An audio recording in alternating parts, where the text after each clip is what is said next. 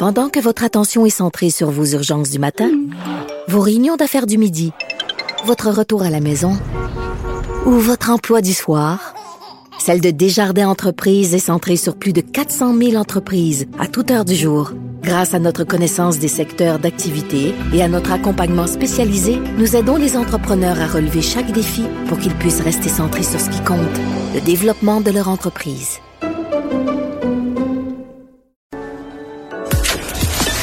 Public, nous vous invitons à prendre place confortablement et à fermer la sonnerie de votre téléphone cellulaire.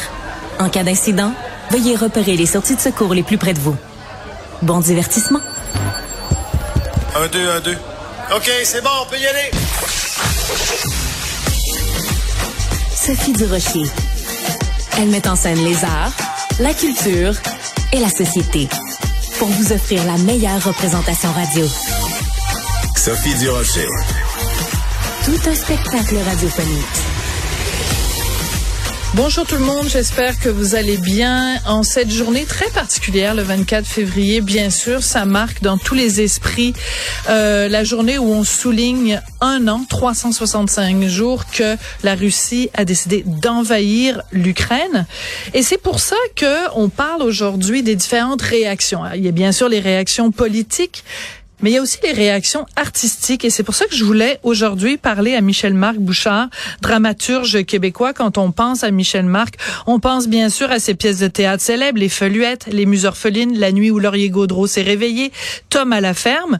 Mais c'est aussi quelqu'un qui est engagé profondément, qui a un cœur euh, grand comme une maison et qui a fait une initiative toute spéciale justement pour souligner cette première année de l'envahie, de l'invasion, oui, j'allais bien dire, de l'invasion de l'Ukraine. Michel-Marc Bouchard, bonjour.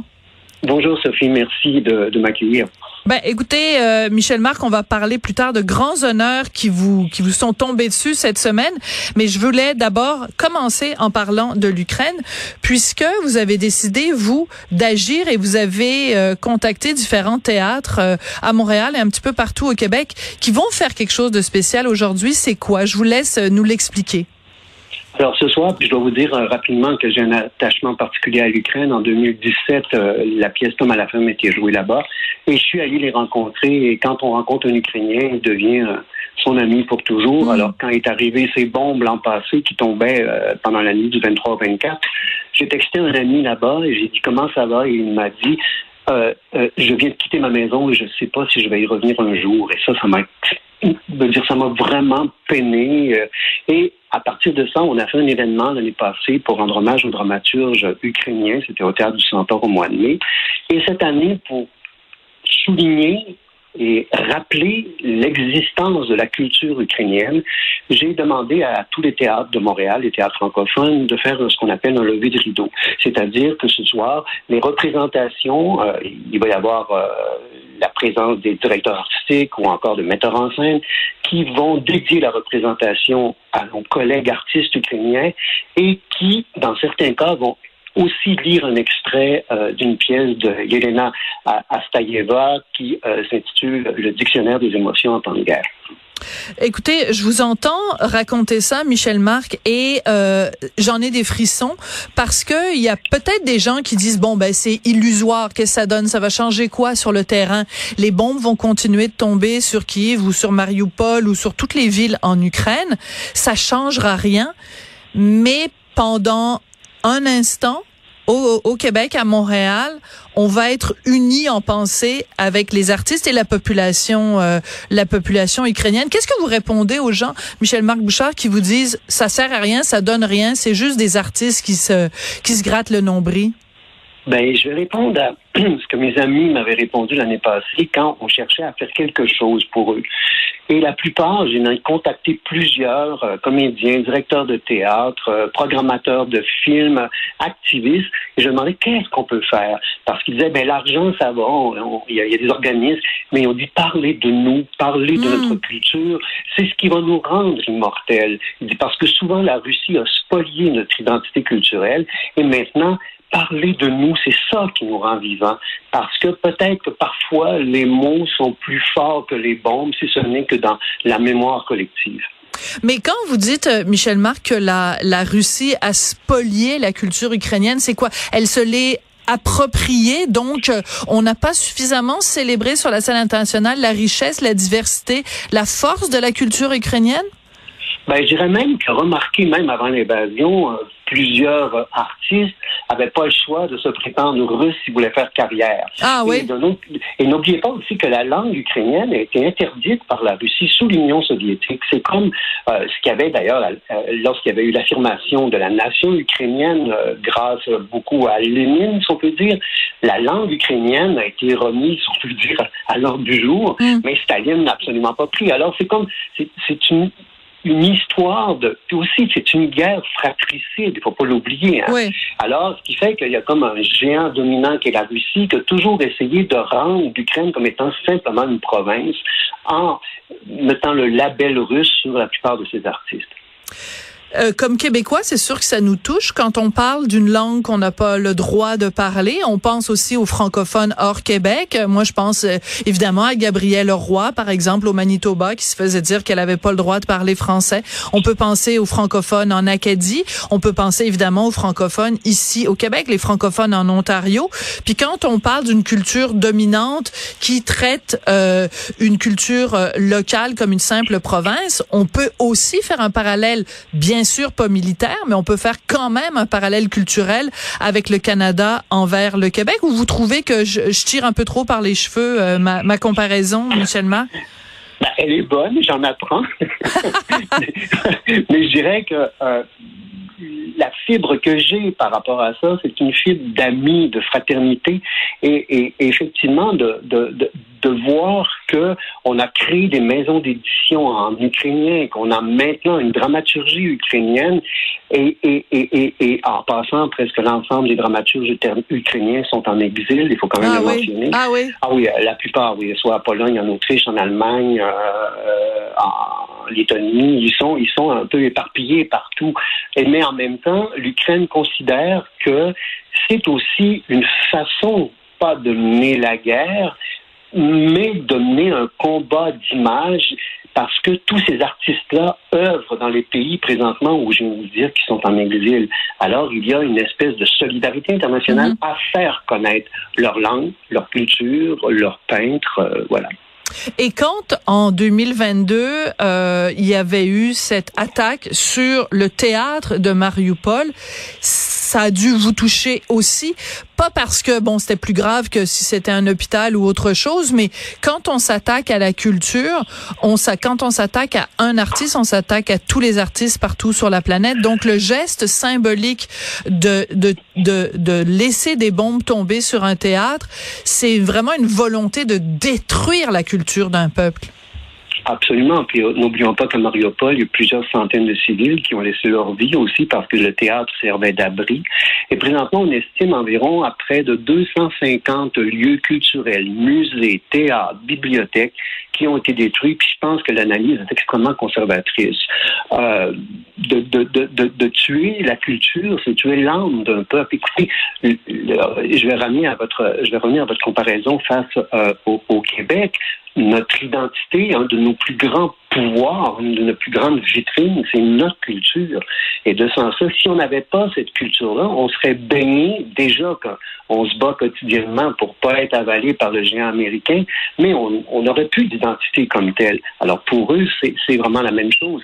Et je dois dire aussi où je peux avoir été, été sensible, c'est pendant qu'on est en train de répéter et de créer la beauté du monde, mon opéra à l'Opéra de Montréal, on voyait en Ukraine, les conservateurs sauver des collections, sortir les œuvres d'art des musées.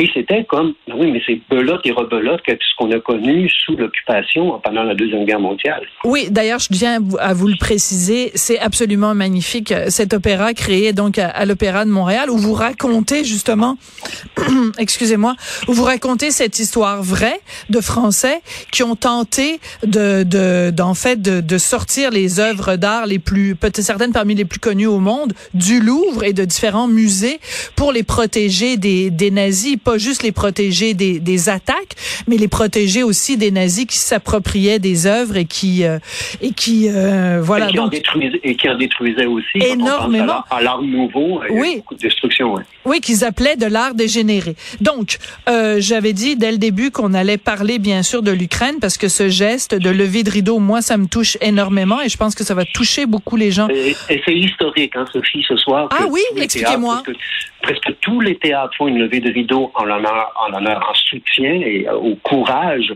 euh, de leurs collègues artistes en Ukraine et en même temps au peuple ukrainien. C'est rarissime que ça s'est produit. Oui. Alors, c'est d'autant plus important de, de, le souligner. Puis merci parce que c'est à votre initiative, Michel-Marc Bouchard, donc c'est important de, de, le souligner.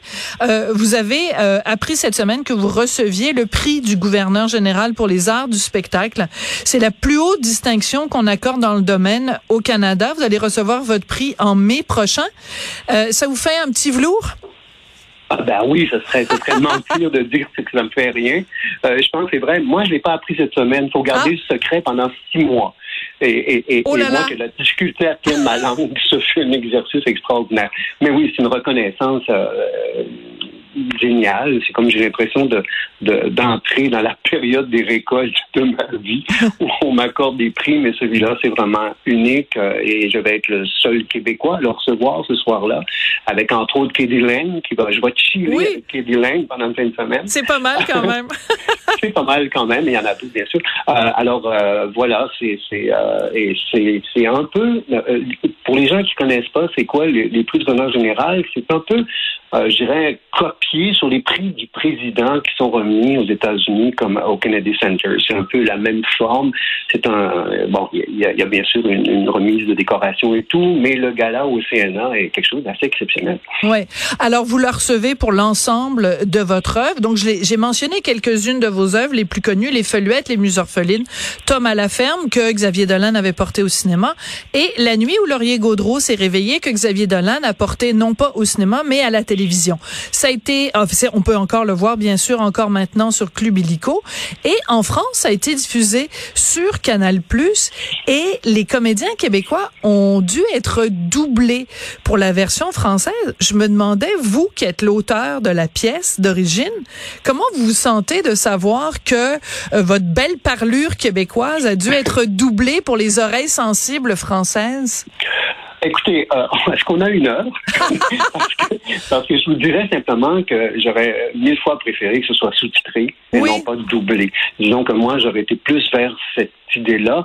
Mais de, de, considérer que les Français comprennent pas notre langue, euh, moi j'en prends mais j'en laisse. Je pense que euh, euh, les gens d'Haïti pourraient nous reprocher de pas comprendre le créole. Ça devient pour moi un jeu qui est un ensemble de langues dominantes, de dialectes. Alors je pense qu'on aurait dû sous-titrer. Parce que vous, quand vos pièces de théâtre sont présentées partout dans la francophonie, le texte de base n'est pas changé. Donc il y a des expressions québécoises, a des, des aménagements. Il y, a, il y a des aménagements qui sont quand même faits. Oui. Euh, parce que le public n'a pas à s'interroger pendant une demi-heure sur c'est quoi le mot qu'il a raté. Euh, N'oubliez pas que le théâtre est quand même un, un art d'information instantanée. Alors, ce qui fait que.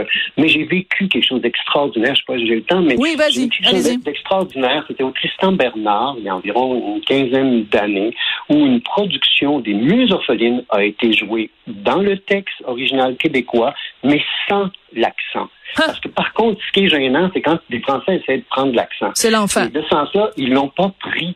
Et c'était extraordinaire parce que moi-même, les premières cinq minutes, j'étais un peu, euh, comment je dis, dépaysé. et les Français également. Et ça a marché, ça a joué six mois au Tristan Bernard à Paris, dans le texte. D'ailleurs, ça s'est même ramassé au Molière. Alors, euh, mais il y avait eu une aventure plus catastrophique quelques années avant, où on avait fait vraiment une traduction en français européen. Et quand la pièce a été jouée, créée, du moins en répétition, l'auteur euh, française m'a dit c'est une catastrophe. Ben oui. Qu'est-ce qu'ils ont fait? Elle dit ils ont remis le personnage d'Isabelle, qui est considéré un peu comme la petite débile du village, ils l'ont remis en québécois.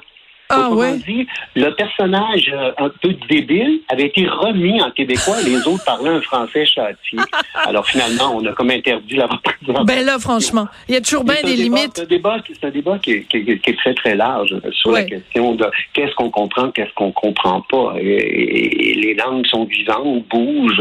Euh, ce, ce, ce, ce- c'est une mixture avec euh, un paquet de néologismes, de termes anglais. de- alors, demander à, à- à- à- à une autre langue, parce qu'il y a le comment je vous dirais, ils ont tellement de différences dans leur syntaxe, dans leur, dans Ouais. leur accent. Alors, de comprendre comment on parle, non, mais on aurait dû sous-titrer. Sous-titré. Ben voilà, c'est bien répondu, puis ça vous a pas pris une heure. Merci beaucoup, Michel-Marc Bouchard. Félicitations Merci pour le prix du gouverneur général et euh, merci. On va penser euh, très fort au peuple euh, ukrainien aujourd'hui dans les levées de rideau euh, dans les différentes pièces de théâtre à Montréal. Merci beaucoup, Michel-Marc Bouchard. Merci longue vie à l'Ukraine. Merci, au revoir.